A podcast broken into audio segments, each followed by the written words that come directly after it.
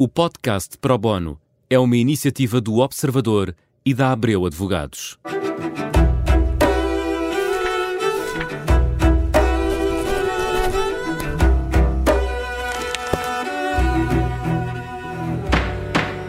Bem-vindos a ProBono, uma parceria da Rádio Observador com a Abreu Advogados. Hoje vamos olhar para o mercado imobiliário, muito particularmente para o importante mercado da habitação. E para isso temos connosco Tiago Mendonça de Castro, é sócio da Abreu Advogados.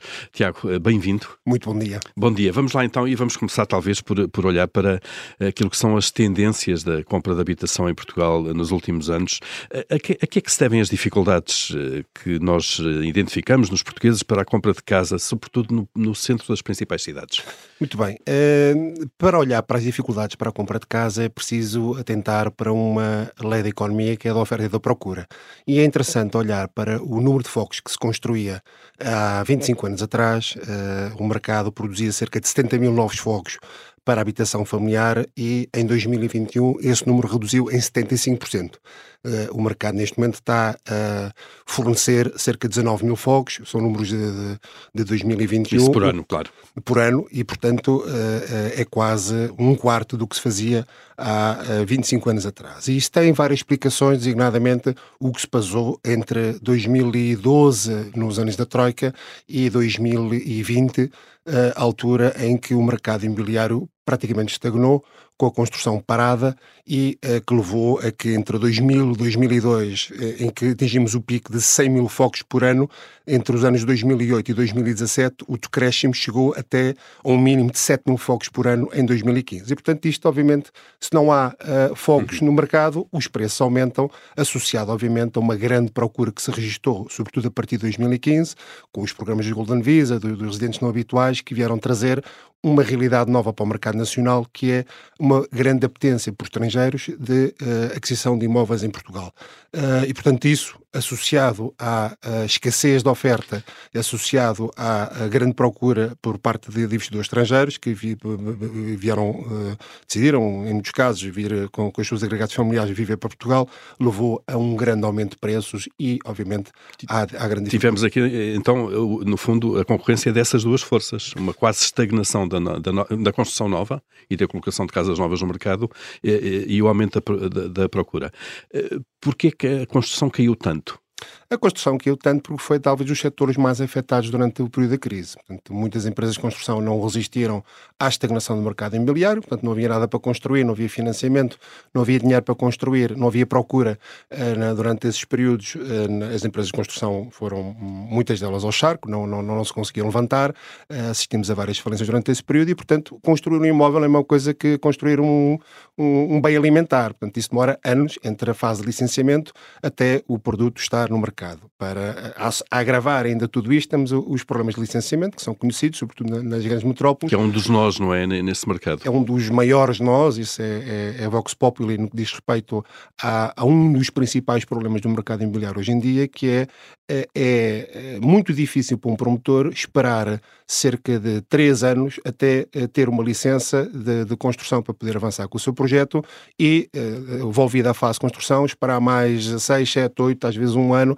até ter a licença de utilização e conseguir pôr os imóveis no mercado e, e entregá-los aos seus destinatários finais. E, portanto, este período de cinco anos entre avançar com uma aquisição eh, de, um, de, um, de um lote de terreno, de um, de um, prédio para reabilitação, até o momento em que esse produto está no mercado, justifica, eh, de certa forma, eh, mesmo que haja intenção em 2017 de avançar de novo com o mercado, porque o mercado está bom, que esse produto só vai aparecer em 2022 e agora estamos a assistir a alguma, alguma aumento de oferta, mas ainda muito longe dos padrões de 1995. Uhum.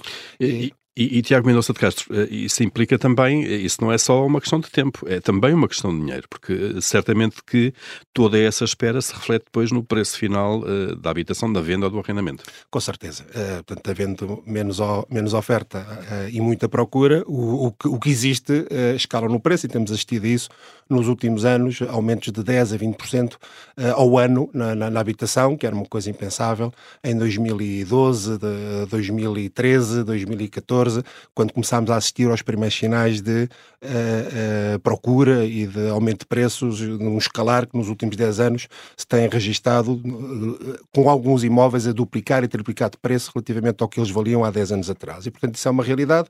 Há quem diga que é uma bolha, ou acho que é praticamente um ajustamento do, do preço do mercado, mas, em todo o caso, há, há um fator aqui fundamental que é eh, o, o, papel do Estado no meio disto tudo. Porque um promotor que avance, por exemplo, com a aquisição do imóvel e invista 20 milhões de euros para comprar um terreno, para construir, para licenciar, para pagar comissões a arquitetos, a prestadores de serviços, a mediadoras imobiliárias para comercializar o produto, vai ter uma margem, se calhar, de 10 a 15% na venda desse imóvel. Vá, 3 milhões de euros no investimento de 20 milhões de euros. O, o Estado, no meio disto tudo, é talvez das entidades que uh, passivamente uh, vai ganhar ainda mais do que um promotor imobiliário, porque no, no, final do dia, entre o que o promotor imobiliário tem que pagar de IMT para adquirir esse imóvel, o que ele vai ter que pagar ao, ao empreiteiro para, a eh, título de IVA para uh, financiar e, e, e, e, fazer a execução da construção. O que tem que pagar durante o período de estagnação de, de IMI. O que depois os compradores vão pagar a nível de IMT na aquisição dos imóveis que vão adquirir. Uh, uh, o IRC, que, que, esse promotor vai ter que pagar com, com a sua mais-valia, leva a que quem se der ao trabalho de fazer essas contas acabe por verificar que o valor que o Estado recupera em impostos no âmbito de um financiamento desta natureza é muitas vezes superior à própria margem de lucro que um promotor tem. É o, é o sócio que mais ganha é o, com é isso. É o sócio, sem dúvida nenhuma. Mas isto é, é, é vamos lá ver, a, a, oferta só se faz com a intervenção do Estado em duas vertentes. Um, agilizando o licenciamento, porque eh, se os números que temos hoje em dia de fogos disponíveis no mercado são estes, é preciso fazer muito mais para aumentar este, este número. Isso tem sobretudo a ver com os municípios? Tem a ver com os municípios, tem a ver com a legislação, tem a ver com algumas normas muito arcaicas que temos que densificam e que têm interpretações diferentes do município para, para município, portanto é preciso agir uh, uh, drasticamente na, na, na, na, regulamentação. Nós a construir imóveis há 100 anos e, portanto, uh, de certa forma, não há nada de novo naquilo que representa a construção do imóvel. Não, não, não, não há nada que justifique estarmos três anos à espera de todo o processo, do desfecho de um processo de licenciamento para que o imóvel possa ser edificado, sabendo o que sabe sobre, sobre, sobre licenciamento e sobre edificação de, de imóveis. E, portanto, é, é seguramente um dos principais problemas, uhum. o, o, atraso no licenciamento uh, uh, e aquilo que é preciso esperar até que um imóvel esteja, seja posto no mercado. Uhum. Uh, Tiago Mendonça de Castro, isto passa-se, ou começou por se passar no centro das grandes cidades, mas isto também, agora, digamos que é uma mancha que vai alastrando e que esta inflação de preços e esta escassez de, de, de, oferta já afeta também áreas que estão fora do centro das cidades e que já estão a, um, a um raio de vários quilómetros de Lisboa sem, e Porto. Sem dúvida, pronto, esgotado o, a partir de 2012, acho que o mercado imobiliário teve aqui um boom, com muito foco também na reabilitação urbana, felizmente, isso tem a ver também com as alterações na legislação do arrendamento, que veio, veio permitir, de alguma forma, alguns flexibilização de alguns despejos e, e, e a libertação de alguns imóveis, uh, uh, ajudando um pouco ao mercado da reabilitação, associado também a alguns benefícios fiscais, mas esgotado que está o filão da, da, da, das grandes metrópoles, do centro das cidades, que, que passou a ser ser muito procurado por quem eh, procurava habitação. Eh, a verdade é que cada vez mais se sente uma pressão imobiliária nas zonas envolventes do Barreiro, falando aqui de Lisboa, Barreiro, Almada, uh, uh, Montijo, Alcochete, são zonas que neste momento estão muito pressionadas, o mesmo acontece na, na, na, à volta de, do, do, Porto e em, algumas, uh, alguns municípios do Porto, na, zona envolvente de, de Matozinhos, de, de Gaia, há uma grande pressão para procurar imóveis uh, nessas localizações e que obviamente tem algum terreno ainda liberto, algum, algumas oportunidades de negócio que ainda podem ser feitas e que permitem, uh, por falta de alternativas para alguns, uh, para, alguns compradores, encontrar ali a solução que neste momento Lisboa já não oferece. Claro. nós temos estado aqui a falar de preços, há um, outro preço que é o do arrendamento, não só preços de venda, preços de arrendamento. O mercado de arrendamento também posso dizer que talvez teima em não, em não, em não ser uma alternativa muito válida para muita gente, porque é que nunca funcionou de alguma maneira? O, o, mercado de arrendamento uh, foi condenado há, 10, há 100 anos atrás, quando em 1910, com a instauração da República, se congelaram as rendas durante um ano. Portanto, esse foi o, o início. É o da, pecado original. Esse. O pecado original começou ali, em 1917, no, no, no final da, da, da, Primeira Guerra Mundial, voltou-se a introduzir uh, novos congelamentos e também alguma proteção ao arrendatário uh, por, com proibição de despejos. Isto vem desde aí. Portanto, nós estamos há 100 anos com um, um problema que só nos tempos da Troika, de 2012, 2012 eh, se veio resolver, com alguns ensaios ainda em 1990, com o Narrau, mas eh, sobretudo a partir de 2012 é que o mercado de arrendamento surgiu com a possibilidade de uh, uh, corrigir e, e, não só o volume de, de, renda e o valor da renda pago por determinadas ocupações de imóveis, mas também, sobretudo, a libertação dos imóveis através da desocupação dos mesmos em, em arrendamentos mais, mais antigos. E isto, uh, estamos neste momento uh, nos últimos 10 anos a conhecer um mercado que ainda tem muito para andar, sabendo-se que Portugal é um país proprietário. Cerca de 80% das pessoas são donas das suas próprias casas.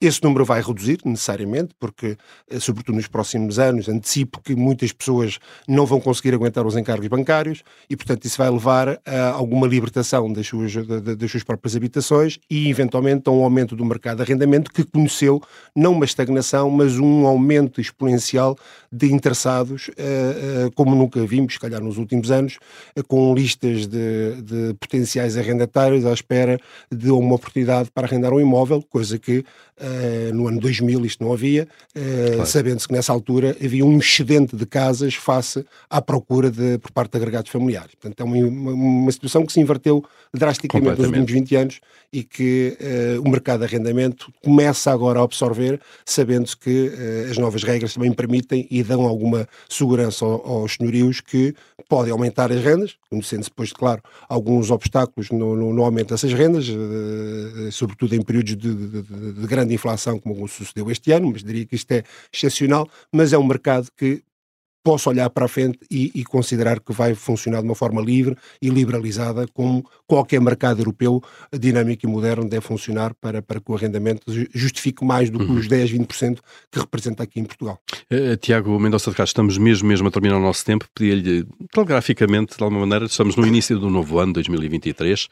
Perspectivas de mercado. As pessoas querem sempre saber uh, como é, o que é que podem contar com os preços e, neste caso, também com oferta e procura eu, eu, creio que os preços não vão aumentar e, de alguma forma, vão ser corrigidos por efeito da inflação. Ou seja, aumentando a inflação, mas não aumentando os preços, os preços acabam de, indiretamente por baixar. E, portanto, mas estamos num cenário de preços altos, oferta escassa eu acho que o ano de 2023, do ponto de vista de mercado imobiliário, não vai mudar muito relativamente ao que foi o padrão 2022. Continua-se a bater recordes após recordes de transações imobiliárias.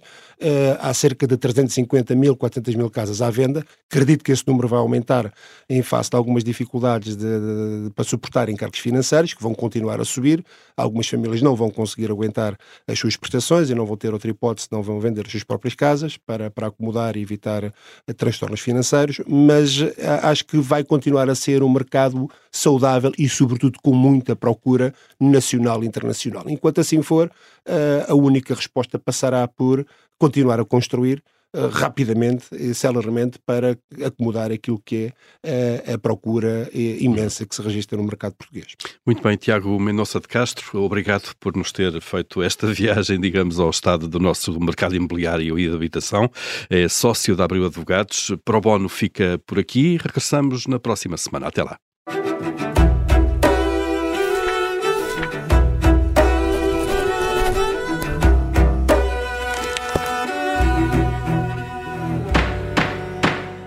O podcast Pro Bono é uma iniciativa do Observador e da Abreu Advogados.